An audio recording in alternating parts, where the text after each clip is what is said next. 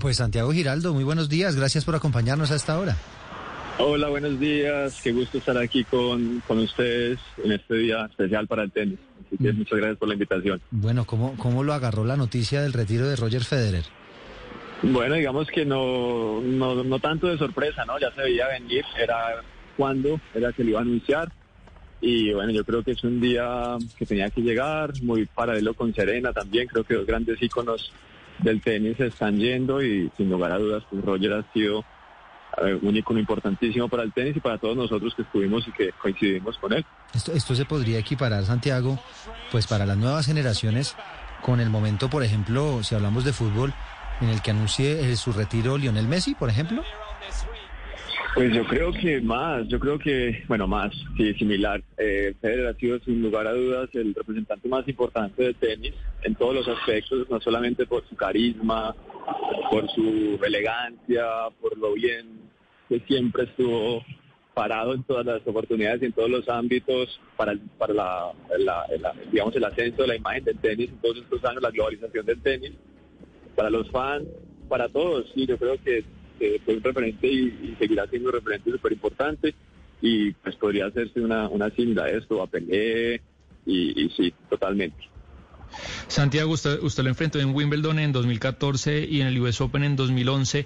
De lo que se acuerda, ¿qué fue lo que más le impresionó de él a, nivel técnico, deportivo, que usted pues perdió esos dos partidos y, y, se fue a casa cómo? ¿Qué fue lo que, lo que más le sorprendió eh, en esos dos partidos? Yo tengo tres recuerdos muy importantes de Roger, casi que los mejores de mi vida. Partido inaugural de US Open en la noche, así pues todo el, todo torneo pendiente de ese partido, night session ahí. Fue muy emocionante para mí, estaba muy joven y pues poder, digamos, estaba súper emocionado poder enfrentarlo. Ese partido en Nueva York que dices. Tercera ronda del 2014 en Wimbledon, domingo, campo cerrado, lleno completamente. Estaba jugando muy bien, era mi mejor año, estaba veintipico del mundo y él obviamente pues en, en, en, en, césped ahí en Londres era donde mejor y donde más, más cómodo se sentía supongo, este es un bonito recuerdo. Usted es el anfitrión de la vez que vino a Bogotá también a jugar la exhibición, muy linda persona, le encantó Colombia, recordándole un aguardiente. Entonces sí, una persona muy abierta, muy carismática, con mucha fuerza cuando llegaba al, al, al vestuario, una persona supremamente imponente, pero supremamente caballeros, caballero. Entonces tengo esos tres recuerdos el privilegio de haberlo enfrentado en esos grandes estadios, el privilegio de haberlo recibido en Colombia, de haber compartido, el privilegio y la gratitud pues, con él por todo lo que hizo por el tenis, así que, que sí, solo bonitos recuerdos y toda la admiración y gratitud. Ahora, yo quisiera saber cuál es la diferencia que hubo en esa época dorada de Federer, eh, que no tuvo la época dorada, por ejemplo, de Pete Sampras. ¿Cuál fue la gran diferencia? Y se le pregunto ya como tenista profesional.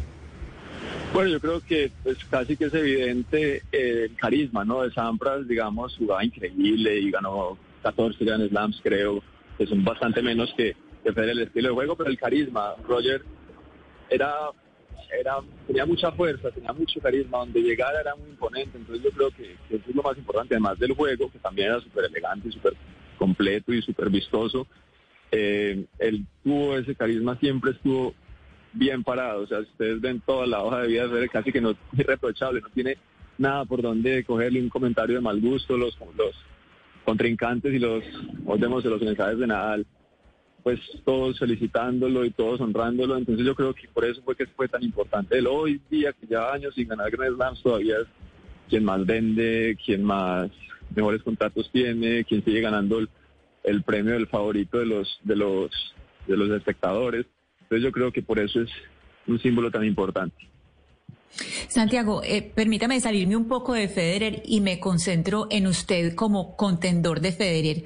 ¿Uno cómo duerme la noche antes de enfrentar a un Federer y cómo se preparaba? ¿Cómo se preparó usted sabiendo que al otro día iba a enfrentar a Federer?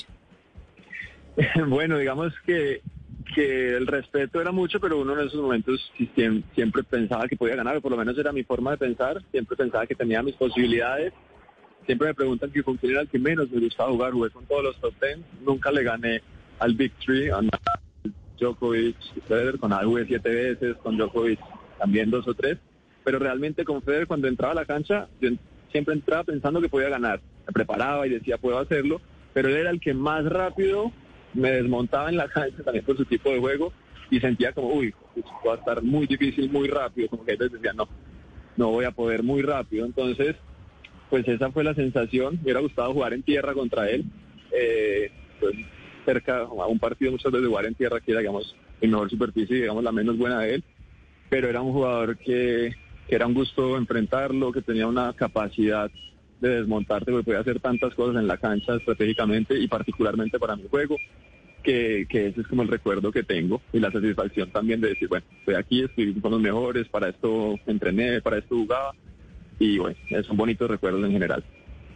Y Santiago, ya que usted habla de esas estrategias de Federer, a mí me gustaría saber a su juicio qué le aportó eh, Federer al juego en sí. ¿Logró cambiar algo de cómo se aprecia o se practica el juego? Sí, yo creo que sí. Federer estuvo como en, son 20 o más. Él lleva ahí digamos, liderando el tenis. Eso era un, una transición justamente de Sampras que hacía como un saque y volea, un juego menos, menos completo. Él podía hacer saque y volea, pero te podía jugar en todas las superficies porque ganó los cuatro Grand Slams, aprendió a jugar de fondo, o sea, era muy multifacético o polifacético. Entonces sí fue como esa transición de una era de los solo sacadores y goleadores a ese juego hoy que se ve que pueden jugar en todas las superficies por lo tanto pues son mejores atletas y, mejores tenistas porque pues son más, más completos. Sí, la, la principal cualidad de, de, Roger Federer era cuál, quizás su técnica, Santiago. Sí, él tenía una técnica increíble, tiene una técnica como decían en la introducción del libro, o sea, todos los golpes son casi perfectos, el revés, de pronto un poquitico menos, pero es técnica del libro, la facilidad con que tenía, el desparpajo con que jugaba, físicamente también cómo se movía, su talento natural de, hacer cualquier tiro. Entonces, era como para uno como tenista, era un placer eso, un placer verlo jugar. Hmm. Si uno, si uno se pregunta, hombre, en Colombia, Santiago, ¿por qué no hemos tenido, digamos, pues usted ha sido uno de los, de los tenistas más importantes que ha tenido el deporte, pero así que uno diga como, como un Nairo Quintana o como un en el ciclismo, como unos, como esas Mm, eh, deportistas top en el tenis, ¿usted cree que hay algo que hay en la preparación, en eh, eh que, hay de diferencia entre cómo se prepara un deportista de estos europeos con, con la preparación que puede tener un colombiano, por ejemplo? Sí, bueno, yo creo que es una pregunta de, de mucha profundidad. El tenis es un deporte bastante costoso, primero, bastante complejo por muchas razones. Yo recuerdo cuando era niño, no teníamos referentes, no había una tradición tenística, era casi como una apuesta al vacío cuando tenía, digo, 12, 13 años. Ahí empieza un proyecto y empieza pues el, deseo personal, pero no teníamos referentes. O sea, había Mauricio hace 80 del mundo y una cosa aislada, Iván Molina en los 70, 40 del mundo. Entonces era súper retador, era como empezar a abrir camino, que fue lo que hicimos esa generación de Fallita, Ahora Roy y Seba son de esa generación que ya pues, que fueron número uno del mundo en dobles y siguen compitiendo por Grand Slam. Y pues hicimos lo que pudimos, ser 28 del mundo, eh, estar en la élite, poner a Colombia a jugar en protección del grupo mundial, ser referente latinoamericano, porque, porque vemos que Latinoamérica también. Y en el transcurso, pues yo creo que es por todas esas dificultades. Tenemos México, que es un país tan grande y con tantos torneos y con dinero y nos saca jugadores. Es una cuestión, yo creo, también de, tradición tenística de cada país.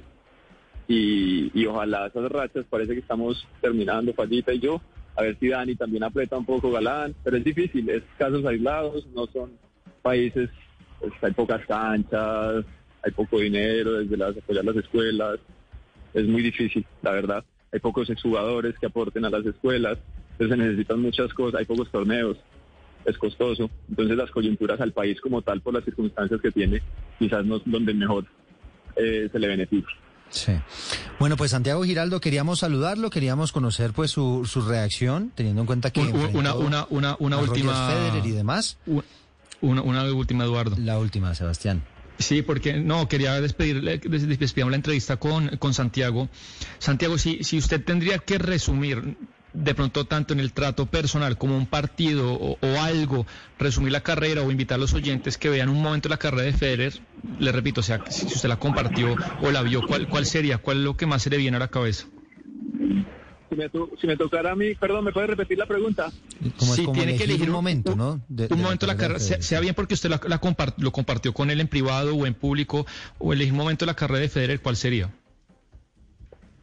Yo creo, no sé, son tantos momentos, todos los momentos que ganó los grandes Slams, cuando hizo los récords, no me podría, sería un atrevimiento decir un momento. De mi momento era fácil porque son esos tres puntualmente, pero de él diría, no sé, cuando ganó ese primer partido a Sampras, que ahí fue como que se destapó, hace muchos años en Wimbledon, un partido legendario. Eh, sí, pero no me, no me atrevería a, dar un momento. Hay muchos, hay mm. muchos momentos sí, sí, pero, para que, para que pero tienes razón de que esa victoria ante Sampras es, es muy impresionante. Santiago, gracias. Bueno, muchas gracias a ustedes. Buen día y un abrazo para todos y gracias. 11.50. Colombia está al aire.